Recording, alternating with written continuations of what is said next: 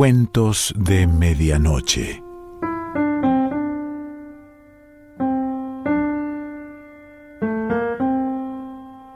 El cuento de hoy se titula Ciencias Naturales y pertenece a Emma Wolf.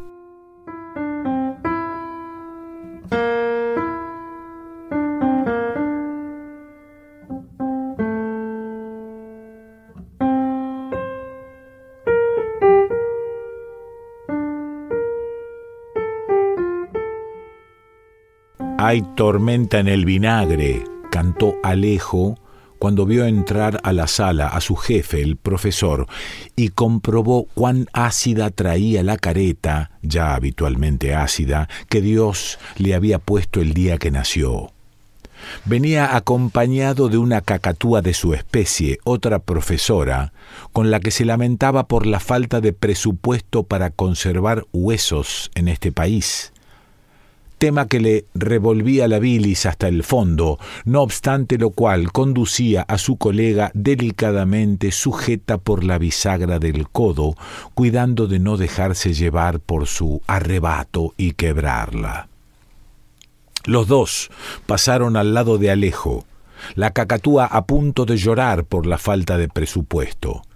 El profesor lo agasajó con una mirada de ¿Para cuándo el armadillo inútil? y consoló a su amiga. En efecto, cuatro meses llevaba Alejo montando la osamenta de un gliptodonte pampeano para descubrir ahora, casi en el final, que le sobraba un hueso. Jamás le diría al profesor que le sobraba un hueso.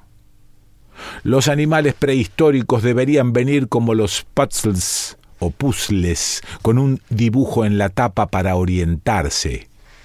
Pero no, todos llegaban a él como retazos de chatarra fósil y ahora, tontín, arreglátelas para armar esto. El profesor se ponía loco si faltaba una pieza y peor si sobraba. Maldita costumbre de cavar.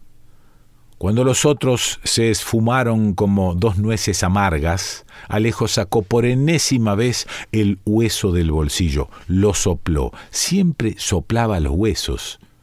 Parecía una vértebra. ¿Sería una vértebra? Porque de la cabeza no era. Alas no tenía el animal. Las patas estaban completas de haber sido el objeto un poco queratinoso, solo un poco, Dios, habría pasado por un hueso espontáneo y el armadillo por un ejemplar único. Pero ni él ni el armadillo tenían suerte. Volvió a soplar el hueso y lo guardó. Miró el reloj. Por ese día ya eran las cinco, hora de irse colgó el mameluco de enterrador y salió del museo por la puerta de atrás. Omitió el parque, rodeó la hilera de tipas y tomó por la avenida con rumbo noroeste. El hueso le pesaba en el bolsillo. Mucho más la idea de que le hicieran desarmar el gliptodonte para descubrir el desperfecto. No era la primera vez, sin embargo, que le sobraban huesos a punto, con las piezas sobrantes, estaba armando en su casa un animal bastante interesante, anfibio, naturalmente. Se llamaba Carnoto. Un año más en ese empleo y estaría terminado. Paladeaba la idea de enterrarlo un día, desenterrarlo al mes y armar un zurriburri en la grey de paleontólogo y que fueran a pedir explicaciones a la tumba de Ameguino. La tarde apacible lo inspiró para agregar detalles novedosos en ese tema suyo, la venganza de Carnoto, compuesto para batería y soplete. Lo siguió un perro, la melodía viró hacia También tú serás un fósil y eso lo deprimió de muerte. A las pocas cuadras notó que él estaba siguiendo al perro. Uno de los dos movió la cola y el otro meó en un árbol. La vida retornaba. El perro giró en una esquina, alejo, obediente. Y hete aquí que un circo Divina bestia viva, justo lo que él necesitaba en ese momento, que alguien lo llevara al circo, casi besa al perro. El circo ocupaba media manzana. Alejo lo imaginó resistiendo los bombardeos de las fuerzas combinadas bajo el sitio de Sebastopol, lugar donde probablemente había contraído tanto agujero en la lona, peladura y sarna. Se mantenía en pie gracias a un decoroso, envolvente olor a jaula. El perro se despidió en la puerta misma, junto al cartel que anunciaba el gran número de Mimi, la elástica. Alejo compró maníes. Su turno de entrar. Se sentó en la primera fila con una agradable sensación de peligro. Moriría sobre el acerrín si lo hacían entrar a la pista como voluntario. La función empezó. Un tipo con un diente de oro dio la bienvenida al respetable público y prometió números excepcionales. Lo escoltaban un pelirrojo y dos secuaces que hicieron juegos malabares, viscos de tanto entrenamiento. Aparentemente los juegos consistían en tirar palos de bowling al aire con el propósito de recogerlos y volver a tirarlos. Perfecto. Se fueron corridos por los aplausos para dejar paso a los conejos aritméticos que resolvieron cálculos complicados. Asquerosos los maníes. El gran Merlino sacó varias gallinas blancas de una sopera, fue desalojado por dos focas que aplaudían algo. Trepó una gorda a un cable y caminó hacia adelante y hacia atrás. Alejo temió por el cable. Cuando la gorda se fue, instalaron una jaula presumiblemente para encerrarla por si volvía a perjudicar el cable. Nada de eso. Era el momento del león. Alejo no recordaba que faltara de la sala africana, pero allí estaba, solo que más quieto y sin un ojo de vidrio. Seguramente el guardián lo alquilaba fuera del horario de visitas. Estuvo a punto de gritar que tuvieran cuidado con el relleno de estopa, pero ya se lo llevaban los camilleros. Un bandolero trató en vano de acuchillar a su mujer que gritaba atada a una rueda. Tres payasos se pegaban con guantes de hule cuando apareció un oso Gisli que rodeó la pista caminando con las manos. Por la sorpresa de los payasos, no debía tener nada que ver con el circo. El tipo del diente de oro reapareció para anunciar, ahora sí, la esperada actuación de Mimi la Elástica, figura internacional como el león africano, pensó Alejo, que llegaba de tierras remotas para deleitar al exigente público argentino. Trompetas, ella. Alejo sintió que sus maxilares, acomodados hasta ese momento para la misión de triturar maníes, se separaban para siempre, obligándolo a mantener la boca abierta. De ahí que, cuando Mimi se presentó con tres vueltas en el aire, temió comérsela. Las trompetas, comprendía, estaban sonando para anunciar su apocalipsis personal, su fin del mundo envuelto en lentejuelas. Los maníes rodaron bajo la butaca, Alejo se preparó para que lo regaran los angelitos. Entonces ella exhibió sus artes, contorsionó el cuerpo hasta transformarse en una flor del campo y acto seguido en una araña celeste. Se hizo círculos y triángulos y sóceles. Escondió el mentón entre la suela de los escarpines reposó la nuca en los tobillos, arrojó besos desde la espalda, se plegó en dos, en tres, en cuatro, en siete, nada hay que se pliegue en ocho, para volver luego a su estado natural, perfecto.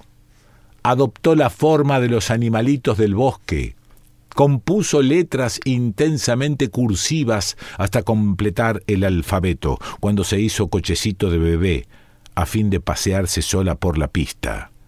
Alejo se tapó la boca con las rodillas para sofrenar el grito de la especie. Entró un payaso con un maletín de mano. Mimi saltó graciosamente y el payaso se la llevó. Alejo se quedó hasta el final de la función, pero con los ojos cerrados. Cuando salió a la vereda oscurecía. Rodeó la carpa y se metió en los intestinos del circo. No lo sorprendió que nadie lo interceptara porque estaban todos muy atareados desmontando el espectáculo y además se había vuelto invisible. Pasó frente a las jaulas de los conejos aritméticos y las focas festivas.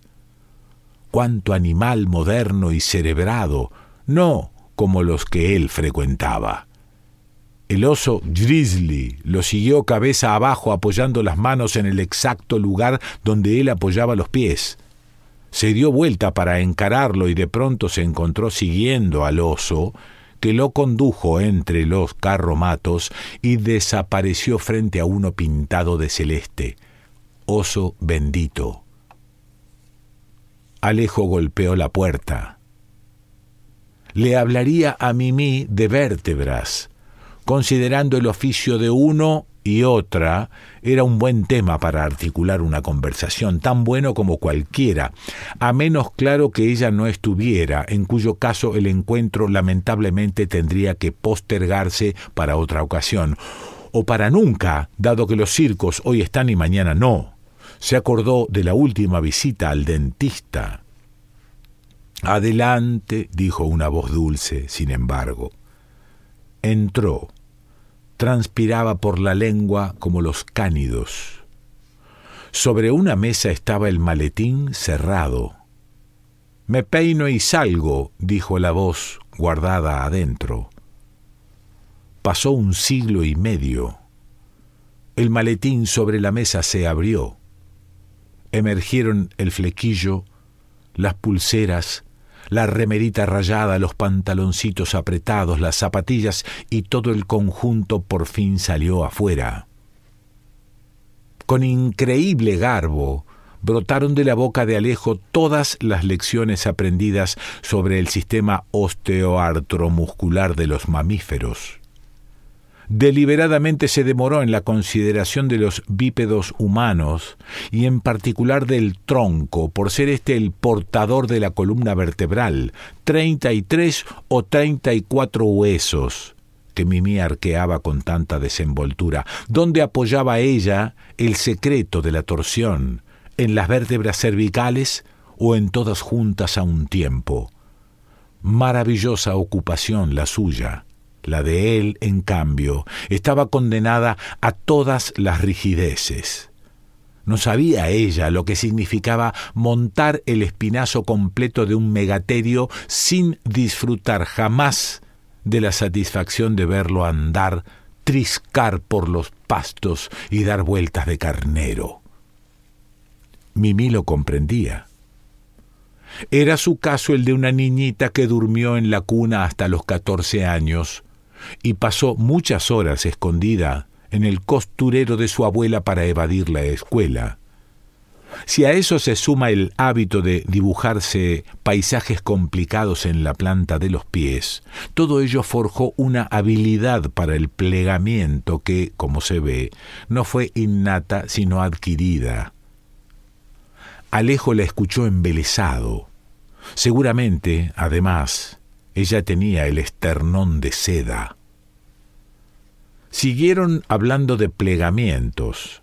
Más tarde la conversación descendió hasta las articulaciones de los miembros inferiores, que tan poco dispuestas a la torsión se muestran a veces. Alejo le contó el problema de su vértebra, suya no en realidad, sino del gliptodonte pampeano. Tal vez ella pudiera ayudarlo. ¿Querés venir al museo? Voy. Tiro de Dios al arco. El único obstáculo era el guardián nocturno. Al no ser empleada ni fósil, ni embalsamada recientemente, no la dejaría entrar a deshoras. Entonces ella saltó dentro del maletín. Alejo discurrió por las veredas oscuras en estado de fina levedad.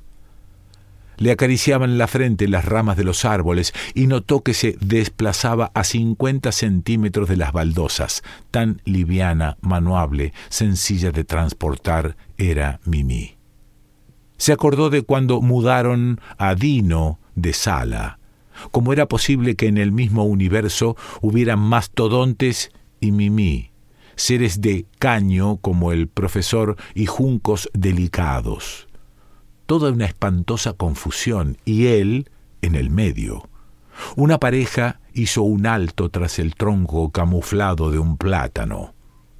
Alejo acarició el maletín. Ya junto a la reja del museo le chistaron desde el frontispicio dos lechuzas de piedra. Ojo, Alejo. El guardián abrió la puerta, venía del milenio anterior.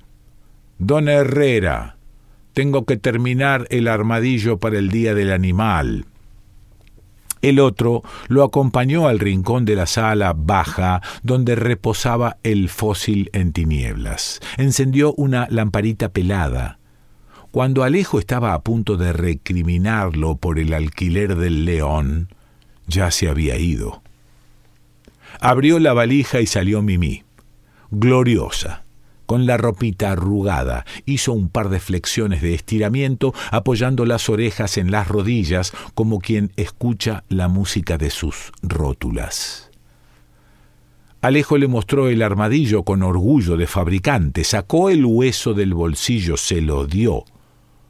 Mimi sopló el hueso. Primero se deslizó entre la osamenta doblándose y desdoblándose en tareas de reconocimiento hasta imitó los posibles movimientos del animal, bastante sinuosos según su imaginación. Enseguida emprendió un trabajo de mecánica ligera, tratando de encajar la pieza. Se escurrió por los costados y por debajo del armadillo. Cuando Alejo la vio asomar las patitas debajo del chasis, sintió que capitulaba. Nada. Eso no iba a ningún sitio, tampoco era repuesto o accesorio. Mimi lamentó tanto no poder ayudarlo que él se vio en la obligación de consolarla. La tomó suavemente por el codo. ¿Qué tal si visitaban los vertebrados autóctonos del primer piso? Treparon la escalera gateando en perfecta oscuridad. Arriba se ocultaban seis salas, sin contar el cuarto de las escobas, a razón de cuarenta y dos vitrinas cada una, incluyendo las del laboratorio de calcos. Frente a cada vitrina, Alejo encendió un fósforo. Mimi escuchaba explicaciones hasta que él se quemaba los dedos. Bien, pasemos a la vitrina siguiente. El recorrido acabó con la deliberación junto a una pieza fuerte. Delante del esqueleto de Margarita, la elefanta marina muerta de amor en el zoológico municipal cuando promediaba la primavera del año 35, Mimi lloró. Apoyó la cabeza en el pecho de él. Ese misterio. Alejo le acarició los parietales bajo el pelo lacio. Acto seguido recorrió el occipital descendiendo hacia los omóplatos suavecitos. Después la abrazó completa y tuvo ocasión de verificar el alineamiento perfecto de las costillas. Así se estuvo hasta que sintió claramente que empezaba a morir. Y mientras él moría, lo que son las cosas, la elefanta resucitaba, y con ella las aves polvorientas, los ocelotes de cuero apolillado, los escarabajos fosforescentes, los roedores y los monos pelones, los sapos escabechados, las víboras puestas en frascos como picles y toda la fauna nativa, desde el bosque chaqueño hasta las estribaciones patagónicas, parecía dispuesta a salirse de las vitrinas, cada especie vociferando sus derechos en su idioma.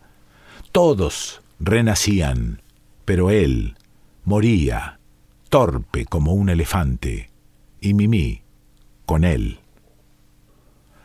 Una hora más tarde resbalaron por el pasamanos de la escalera perfectamente vivos. Atrás quedaba un tendal de animales sin futuro.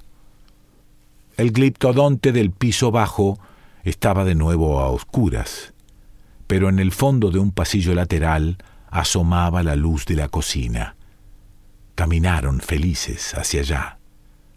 En ese momento el guardián retiraba la olla del fuego, la puso en el centro de la mesa, tendida para tres. Se sentaron a comer guiso de rabo. Alejo chupó un hueso y descubrió que era igual al que llevaba en el bolsillo. Miró al guardián con el alma sublevada.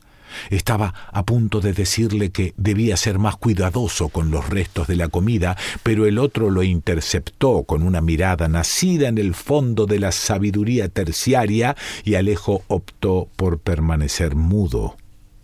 No pudo evitar un escalofrío. Calculó cuántos sobrantes de aves y ganadería habrían ido a complementar los esqueletos de los dignos saurios a lo largo de treinta y cinco años de servicio. Charlaron de muy diversas cosas. El guardián contó una historia que empezaba en la guerra de Crimea. Un soldado turco. ¿Quieren conocer a Carnoto? Salieron los tres por la puerta principal. Marcharon a la par aspirando el perfume de las tipas que bordeaban la reja. Alejo y Mimi abrazados, el guardián con el maletín. Encararon al parque en dirección al lago por el puro gusto de despertar a los patos. Soplaban brisas de buenos pronósticos. Bajo la luz cada vez más decidida, las cosas de este mundo iban tomando formas nítidas para Alejo. Los ingredientes desparramados encontraban su lugar. Algunos enigmas del arcano pobre estarían a punto de resolverse. El universo dejaba de ser una morcilla vasca.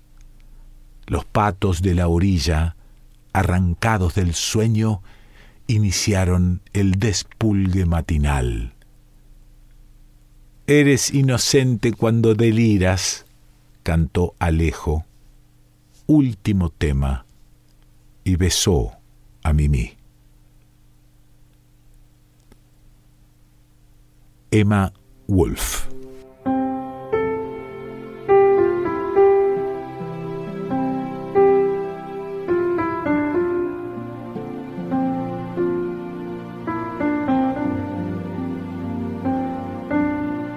Cuentos de Medianoche.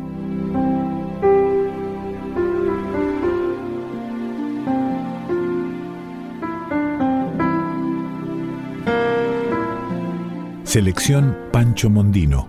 Idea y lectura Quique Pessoa.